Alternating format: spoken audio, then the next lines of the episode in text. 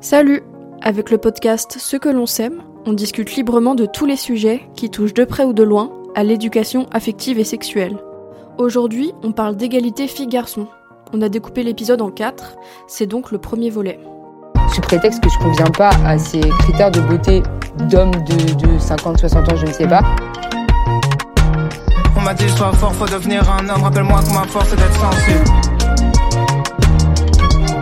Les gens me disent à demi-mot pour une fille belle, t'es pas si belle, pour une fille drôle, t'es pas si laide.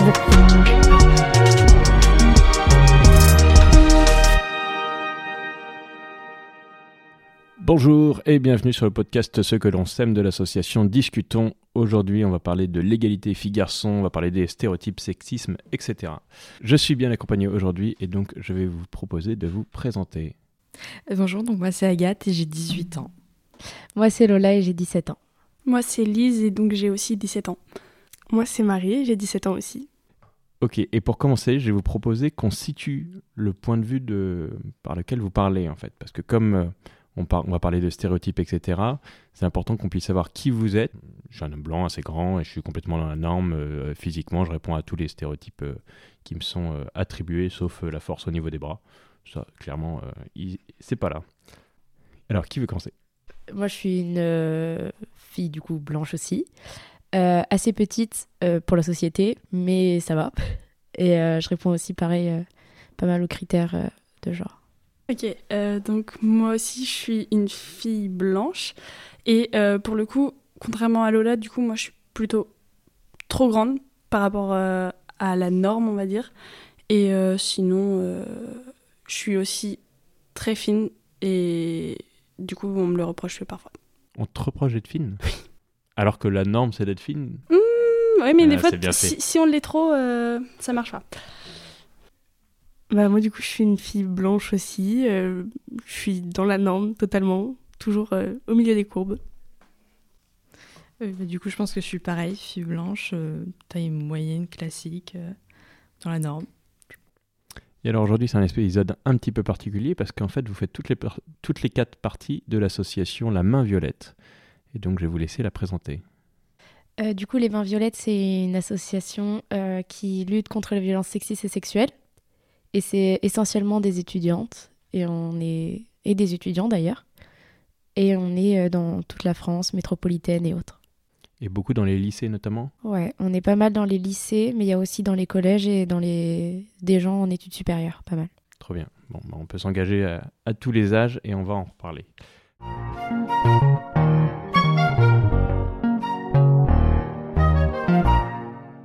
Première question. Est-ce que vous avez l'impression d'avoir été éduqué avec une éducation genrée? Donc, est-ce que vous avez, vous avez l'impression d'avoir été éduqué comme des filles ou pas spécialement? Alors je sais que moi du coup j'ai euh, deux frères et donc euh, souvent on se partageait les jouets entre nous ou quoi. Mais après je sais très bien que moi-même j'étais plus euh, attirée par les jeux du coup de filles dans le sens où c'était pas de filles mais dans le sens où c'était rayon avec du rose, les Barbie, tout ça tout ça. Mais à côté de ça je pouvais quand même faire du kart avec mes frères ou quoi mais c'était pas vraiment mes jouets à moi quoi. Euh, moi, du coup, c'était. En fait, je pense que mes parents se sont vite rendus compte que. Alors, j'adorais les poupées très vite, j'ai toujours adoré les poupées, etc. Mais j'ai très vite, en fait, j'ai un grand frère et j'ai très vite tout de suite voulu tout le temps jouer avec lui. Et du coup, bah, pour m'adapter à ces jeux, en fait, j'allais. J'allais jouer avec ses voitures, j'allais regarder les mêmes dessins animés que lui. Donc, euh, moi, je regardais pas forcément euh, des dessins animés de filles, entre guillemets, comme euh, on voulait. Mais je regardais plus les, les dessins animés sur le foot, etc. C'était vraiment mes dessins animés préférés. Donc j'ai très vite changé en fait de. Même si on m'offrait des poupées, des dinettes, des machins, j'allais tout de suite vers les voitures et tout. En fait, vers tout. Bah, moi, je pense qu'on m'a laissé faire un peu ce que je voulais. Donc, j'ai une grande sœur, donc c'est vrai qu'on a eu bah, les jeux qu'on voulait. Donc, il y avait forcément, on voyait à, la télé, sur les magazines, les rayons filles. Donc, on, on, on s'identifie aussi par là. Mais j'ai toujours été un peu la casse-cou de la famille. Donc, euh, je faisais du bricolage avec mon grand-père, des choses comme ça. Donc, je pense qu'on m'a laissé faire ce que, ce que je voulais en termes de jeux ou en termes d'éducation. Bah, moi j'ai deux grandes sœurs donc j'ai récupéré beaucoup de leurs jeux. euh, C'était beaucoup des jeux de filles, beaucoup de Barbie, tout ça, tout ça. Mais euh, Je me rappelle quand j'étais petite, je voulais avoir des petites voitures, mais mes parents étaient pas trop pour. J'avais mes copains à l'école qu'on avait, j'avais pas d'en avoir. Donc, euh, oui, c'était pas très cool. J'aurais bien voulu en avoir. C'est marrant, tes parents ils sont vraiment là en mode oh, les petites voitures c'est chaud quand même. Euh, c'est pas vraiment qu'ils voulaient pas, mais c'est juste que quand j'en demandais, par exemple je demandais ça à une poupée, bah, j'allais avoir la poupée mais pas les voitures. C'était pas, ils me disaient pas non directement, mais ils allaient pas me les, me les donner après quoi. Ok, donc pour le coup tu as eu plutôt une éducation genrée comparée à vos autres filles. Euh, et pourtant, aujourd'hui, euh, voilà, toutes les quatre, vous avez une éducation qui est différente, mais pas forcément genrée. Qu'est-ce qui a pu avoir un impact sur vous, ou qu'est-ce qui, euh, consciemment ou inconsciemment, a eu un impact sur vous et qui fait que vous avez rejoint progressivement les stéréotypes qui vous étaient attribués? Ben, moi, c'est plutôt. Je m'en suis rendu compte, c'est qu'en primaire, on était vachement mélangés, je trouve, garçons-filles, etc. Et du coup, moi, je pouvais discuter avec euh, mes amis garçons, euh, des voitures, des machins, des trucs. Et très vite au collège, on s'est, je trouve, assez séparés. Et moi, je me suis retrouvée dans un groupe vraiment de filles. Et il n'y avait pas de garçons. On a eu à un moment un garçon, mais il est reparti après euh, très vite. Et, et, en fait, je me suis retrouvée dans un sorte d'endroit où ça parlait, ça parlait fringues, ça parlait. Et en fait, moi, je ne me connaissais pas du tout. Donc vraiment, je me suis retrouvée un peu en mode ah, ok, bonjour à tous. Et, euh, et, du coup, c'est vrai que je me suis plus intéressée à ça, et encore euh, à ce moment-là, pas tant que ça. Mais je pense que c'est vraiment, je trouve, le collège qui a fait un peu cette séparation des genres de euh, les filles sales, les, enfin, les filles sont calmes, ne font pas de bruit, restent devant la classe, à faire les, les, bonnes élèves, etc. À pas parler trop fort, à pas, faut pas qu'on, trop qu'on nous voit. Alors que garçons, ils jouaient tous au foot dans la cour. Nous, fallait qu'on marche autour de la cour, il fallait pas qu'on aille jouer au foot avec eux parce qu'on pouvait pas, c'était que les garçons qui allaient jouer au foot, au basket, etc. Euh, je me rappelle, oui, parce qu'on était dans le même collège avec Lola. Euh, il y avait toujours le terrain au milieu de basket avec tous les garçons qui jouaient. Il y avait vraiment jamais aucune fille. Et c'était quand on était en cinquième, il y avait une qui était plus jeune que nous, qui est arrivée en sixième. Et elle, est arrivée et direct, elle a commencé à jouer au basket avec les garçons et tout. Et dans la cour, bah, tout le monde la jugeait. Enfin, les garçons disaient non, t'as pas le droit de venir jouer. Enfin, que des trucs comme ça, alors qu'on était au collège. Enfin, et du coup, euh, moi, c'était pas vraiment pareil parce que j'ai souvent euh, traîné avec des garçons bah, primaires. Et en fait, c'est juste qu'au collège, c'était même pas qu'il y ait eu vraiment une séparation ou quoi, parce qu'on continuait quand même de se côtoyer. Mais c'est juste que bah, fallait rentrer dans les normes pour être accepté de tous. Donc, fallait, si vous voyez une fille pas très féminine, entre guillemets, bah forcément, ça allait plus se moquer de la personne, etc. Donc, vite, on rentre là-dedans aussi, pas par choix mais juste parce qu'on veut être accepté de tous. Moi, j'ai une théorie euh, euh, là-dessus par rapport au collège. Le collège, c'est un moment où il y a souvent la puberté qui, se déclare, où il y a beaucoup de changements dans nos propres corps, etc. Et donc, bah, c'est pas le meilleur moment pour avoir confiance en soi. Donc, quand j'ai pas confiance en moi, eh ben, je fais quoi? Je me mets bien dans le groupe, bien à l'intérieur, et tout ce qui est en dehors du groupe, eh ben, j'appuie bien dessus pour pouvoir. Euh, bah, au moins, c'est pas moi sur lequel on appuie, quoi. Est-ce que c'est une théorie qui vous paraît réaliste ou euh, je fabule complètement? Bah, Ça me paraît réaliste, oui et non, parce que c'est vrai qu'il y a cette euh, forme de groupe, etc., où c'est vrai qu'on va vouloir se former un groupe, mais il n'y a pas forcément... Enfin, je sais pas, moi, j'allais pas forcément euh, dire Ah, celle-là, elle est différente ou celui-là est différent. Franchement, je m'en fichais, c'était moi qui voulais rentrer dans les normes, mais quelqu'un qui ne voulait pas. J'étais plutôt dans l'admiration, en fait que la personne elle soit pas là à vouloir absolument un groupe alors que bah, moi j'avais besoin d'un groupe sinon je me sentais bah, pas bien j'étais pas du genre à vouloir manger toute seule à la cantine et du coup j'étais plutôt admirative en fait des gens qui osaient être comme ils avaient envie d'être et de s'en enfin d'être euh, seul ou en groupe et je trouvais ça vraiment ouais, admiratif plus que j'allais les moquer je pense que ce qui bouge beaucoup au collège, c'est la maturité. On n'évolue pas tous au même rythme. Et il y en a, comme disait Lola, où on, vit notre vie sans forcément juger les autres, et d'autres pas du tout. Et moi, je sais que j'étais plutôt dans le côté, je pense, assez mature à pas juger les autres, mais pour autant, je restais bien dans les bah, dans le cadre qu'on nous donnait, euh, parce que, oui, peur de avoir envie d'être parfaite en fait, avoir envie de, correspondre et de pas trop s'éloigner, de peur de, ce que ça pourrait causer, parce qu'on est, encore jeune à ce moment-là, on a peur des répercussions que ça pourrait avoir. Et aujourd'hui, vous avez moins peur de ça justement? Vous êtes moins là-dedans Vous dites oui, bah non, c'est bon, chacun fait sa vie. Euh. Oui, bah oui, parce que déjà, euh, nous, on est dans un lycée où vraiment le regard euh, des gens, enfin, en fait, ça ne nous attend pas du tout. On est tellement, bah, on est 2000 dans le lycée, enfin un peu moins, Mais, et donc, en fait, on se croise juste, mais personne va. Enfin, il y en a forcément, mais c'est juste en fait des gamins, et justement, c'est eux le problème. S'ils nous regardent mal, s'ils nous jugent, en fait, ça va moins nous attendre. Enfin, moi, je l'ai vraiment ressenti comme ça quand je suis arrivée au lycée. Autant euh, au collège, tout le monde se connaissait, donc tout le monde pouvait juger. Autant là, vu qu'on se connaît pas tous, bah en fait, on, on est plus pas forcément bienveillant, mais on s'en fiche, quoi. Et aujourd'hui, quand je vous vois, euh, effectivement, euh, vous dites vous correspondez bien aux stéréotypes qu'on vous a donnés.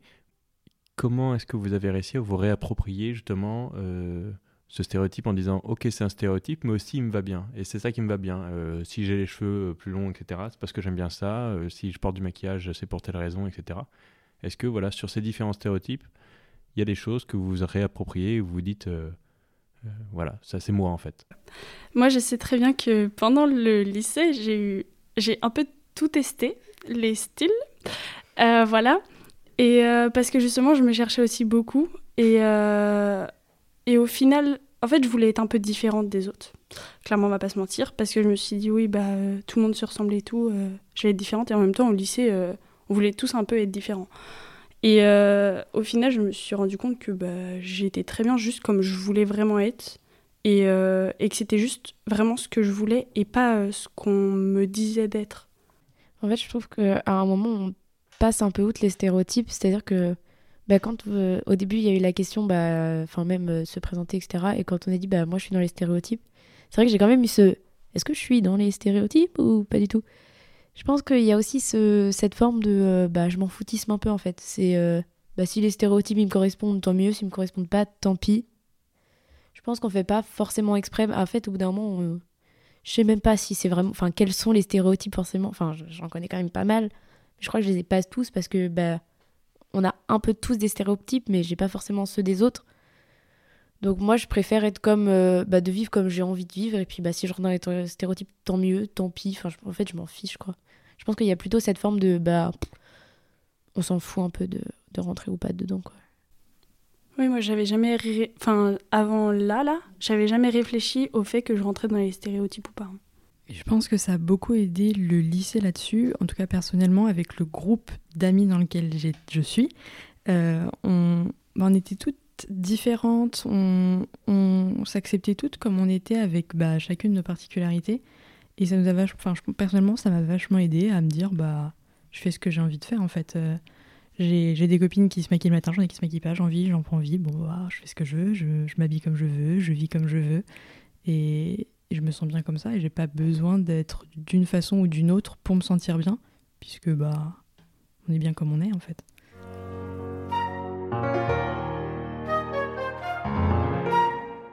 Si on devait citer un peu des, stéréotypes à la volée euh, sur euh, ce qu'un garçon doit être ou ce qu'une fille doit être, qu'est-ce que vous auriez en tête là tout de suite? Bah, pour moi, déjà, une fille, ça doit être. Euh, enfin, des stéréotypes, parce que je pense pas comme ça, je précise. Mais euh, ça, pour moi, ça doit vraiment être euh, silencieuse, pas de gros mots, pas de. Enfin, discrète. Faut pas rire trop fort, faut pas être trop présente, faut faire ce qu'on nous demande. Il faut être jolie et se taire. En fait, faut juste être. sois belle et tais-toi, quoi. Enfin. Pour moi, c'est encore ça. Et puis, il faut pas s'habiller trop court, faut pas s'habiller trop long, parce que sinon t'es trop prude, sinon t'es trop pute. Désolée de dire ça comme ça, mais voilà, voilà. et euh, vraiment, en fait, c'est vraiment. En fait, j'ai l'impression qu'il y a tellement de stéréotypes qui se basculent entre eux et qu'on sait même plus qui est qui. Parce que c'est. En fait, il y en a trop pour que ça fasse qu'une seule personne. Ça fait personne, j'ai l'impression. C'est un peu ce que tu disais, Elise, en disant je suis fine, mais des fois on me dit que je suis trop fine. Ouais, c'est ça. C'est ça. voilà, t'as voilà, aucune chance, quoi. Finalement, t'as perdu depuis le début. C'est ça, purée. Pourquoi est-ce que tu peux pas répondre pile poil comme il faut Justement, mais en fait, c'est que ça mettra jamais d'accord tout le monde. Enfin, il y en aura forcément euh, qui diront, euh, je sais pas, euh, t'es trop grosse, t'es trop fine. En fait, ça dépend de chacun et en fait, c'est pour ça qu'on s'en fiche du regard des gens. Faut, faut juste être nous-mêmes. Point. Le fait d'être une fille, est-ce que vous avez l'impression quand même de recevoir plus d'injonctions que des garçons, eux, pourraient en recevoir? En fait, j'ai très, enfin, j'ai beaucoup l'impression qu'il y a une sorte de de, du truc de contrôle en fait. De la, la femme est un peu un objet et il faut qu'elle soit comme on veut. Enfin, une, pâte à modeler qu'on pense qu'on peut modeler comme on veut, la couleur, les yeux, les machins, les trucs. Genre, euh, si une fille est trop grosse, non mais faut qu'elle aille à la salle ou faut qu'elle perde du poids, c'est pas possible. Et une fois qu'elle va perdre du poids, bah non, mais là on voit plus, t'as plus de forme, on reprend du poids. Et en fait, j'ai l'impression vraiment qu'il y a besoin d'avoir ce contrôle constant sur les femmes de elles doivent être comme ci, elles doivent être comme ça, pour plaire aux hommes. Et il n'y a pas de bah je me plais à moi-même, non, c'est pour plaire aux autres. Mais même entre femmes, on voit ça aussi. Euh, oui, moi je pense qu'il y a de ça. Je suis d'accord, euh, les femmes sont bah, beaucoup jugées. Mais par contre, je trouve que de plus en plus, il y a les garçons aussi qui sont jugés, mais par les garçons, parce que en fait, les filles vont beaucoup moins juger, j'ai l'impression, mais les garçons vont plus juger les autres garçons aussi. Donc, si on repart sur les stéréotypes euh, de mecs, est-ce que euh, voilà, vous avez quelques stéréotypes de mecs en tête euh, que vous aimeriez euh, donner?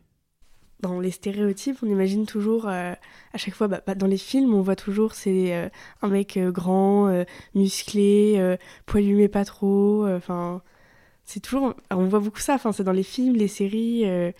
pareil dans les séries pour ados. Enfin, les ados qui sont dedans. Je suis désolée, mais ils ressemblent pas à des ados. Les ados qui ont tous 18 ans et qui, alors qu'ils sont au collège Exactement. Enfin, c'est pas, c'est pas du tout représentatif de la réalité. Et c'est vrai que bah, du coup, ça fait, des- ça nous met des stéréotypes en tête pour euh, les filles et pour les garçons. J'ai regardé, je sais pas si vous avez regardé la série Euphoria. Oui. Ouais, donc qui se passe euh, dans un lycée aux États-Unis, mais pareil avec des acteurs qui ont tous euh, entre 25 et 30 ans.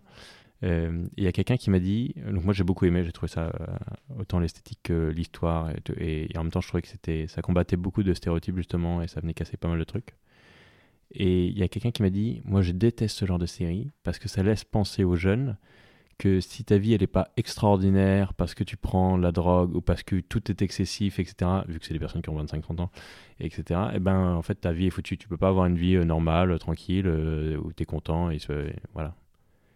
Oui, je pense que c'est vrai, surtout encore plus aujourd'hui où on parle de séries, mais je pense que c'est valable aussi avec les réseaux sociaux. Euh, on a besoin en tant que jeune de s'identifier à des gens. Et ben en fait, on n'a pas forcément tous la maturité au début pour se dire c'est peut-être pas toute la réalité qu'on nous montre, on peut nous montrer qu'un côté. Et, et bon, je pense que euh, personnellement, on- aujourd'hui, je pense avoir le recul, mais pas tous. Et, et c'est vrai que c'est c'est dommage, euh, même si aujourd'hui c'est de plus en plus diversifié. Ça, ça donne une image un peu bah, faussée en fait. Il y a que les jeunes qui ont besoin de- d'images. euh, Bah, c'est comme, euh, enfin, moi je vois ça parce que j'ai plusieurs euh, personnes que je suis qui sont devenues mamans. Et en fait, je me suis dit, sur les réseaux sociaux, les, la plupart des mamans, j'ai l'impression qu'elles postent euh, une petite balade avec leur bébé, euh, machin et tout. Et en fait, il y a une personne que je suis qui poste, euh, bah, j'ai dormi 4 heures, ou euh, mon bébé s'est réveillé 6 fois dans la nuit, j'en peux plus. Et en fait, je suis en train de me dire, mais toutes les jeunes mamans qui doivent se dire que waouh, les autres elles sont parfaites, elles sont pas habillées en jogging et en gros sweat avec le chignon et les cheveux gras et que bah non le bébé il pleure pas et le machin et les trucs et en fait je pense à toutes ces personnes qui peuvent se retrouver en détresse parce qu'elles se disent oh là là pourquoi moi ça marche pas?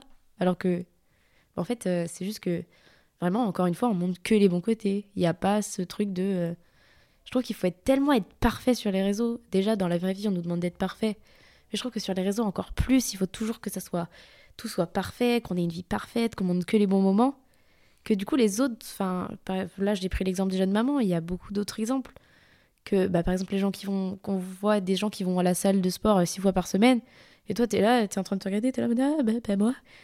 Et je trouve ça enfin j'ai perdu mon propos. Mais oui je trouve que en fait il y a les, les- cette, ide- cette identification là qui, peut être tellement fausse et qui peut biaiser tout le monde en fait que ce soit les ados les adultes les enfants en fait tout le monde peut s'identifier et tout le monde n'a pas forcément ce recul. Et même une fois qu'on a ce recul on peut encore se faire piéger je pense.